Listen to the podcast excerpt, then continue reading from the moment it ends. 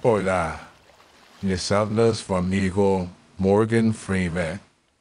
Una vez más detengo mis caminatas en Cihuatanejo para recordarles que en los episodios 200 y 201 de Viejos Payasos solo estarán disponibles, por única ocasión, para miembros de YouTube y Patreon, desde un dólar.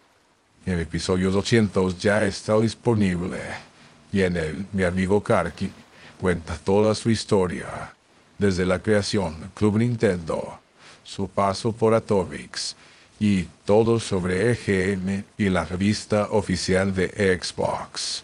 Y sí, por primera vez se revela quiénes eran Axi y Spot.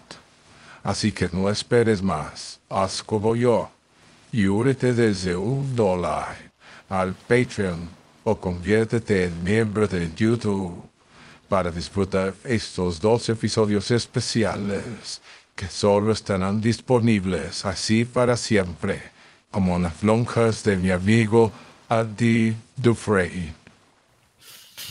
Pues nosotros también estamos como unas, unas personalidades que hablen con los videojugadores, pero pues que tengan este toque de misterio. Y las, mi voz, soy como el güey que lee el libro de, de por, favor, continúa, por favor.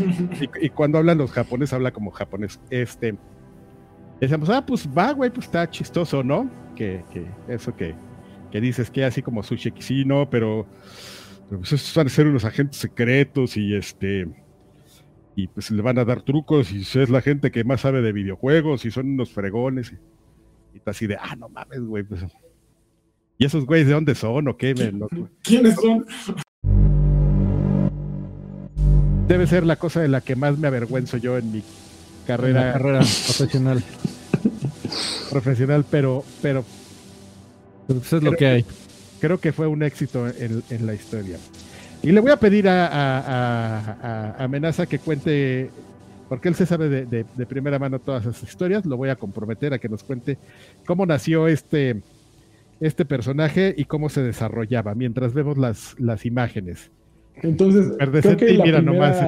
En Pino, en Pino Suárez, señor.